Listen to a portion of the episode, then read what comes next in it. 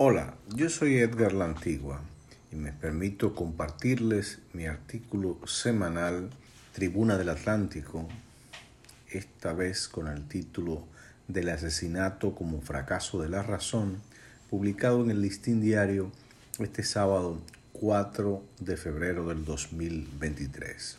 El asesinato es el fracaso de la razón, cuando la ira, el desamor, la envidia, la ambición de dinero, de poder, nos impiden ver el valor de la vida del otro, ese al que no hemos creado, aunque haya llegado a través nuestro. Más aún cuando a quien se mata es a quien es o ha sido esposa y madre.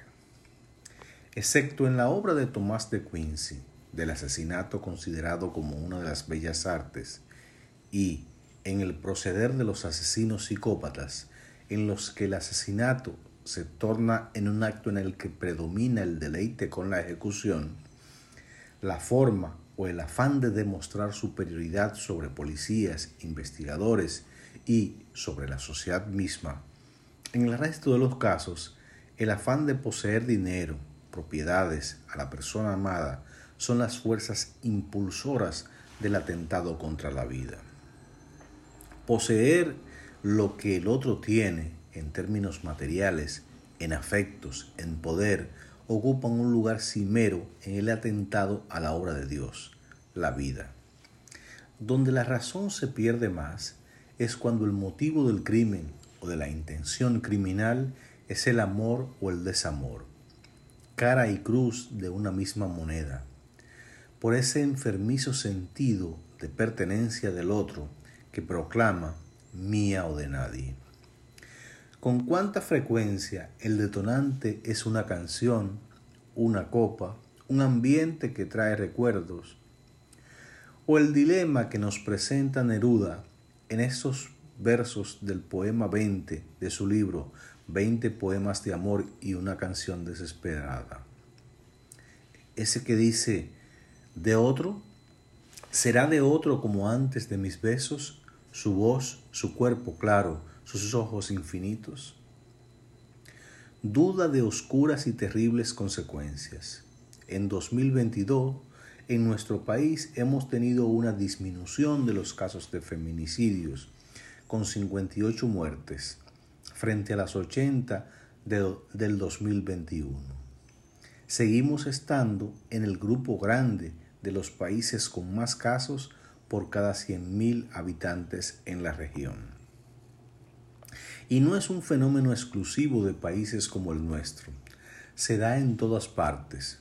Un informe de las Naciones Unidas de noviembre del 2022 da cuenta de que cinco mujeres mueren cada hora en el mundo por alguien de su propia familia. Donde menos casos se dan, en el Caribe, Anguila e Islas Vírgenes. En Europa, Mónaco, Malta, Liechtenstein, Islanda y Andorra. Habrá que ver qué se come en esos lugares. Desde hace tiempo se hacen esfuerzos para parar estos hechos, desde la perspectiva punitiva, el rol de fiscales y policías, desde el comportamiento en procura de cambiar patrones patriarcales y en menor medida en lograr aumento de la autoestima de las personas y el uso de la sabiduría popular aquella que dice, más pa'lante vive gente. Pero, ¿qué más necesitamos aprender para entender casos como el reciente de Luperón, de un hombre que intenta matar a puñaladas a su ex mujer y madre de su hija, separados hace 10 años, ella residiendo en España y ya casada con otra persona? Que no se piensen los hijos, que se mate también a los hijos o a la madre o a los hermanos de quien ya dejó de quererte, como en otros casos, es fracaso evidente de la razón, es estar en el reino de la sin razón.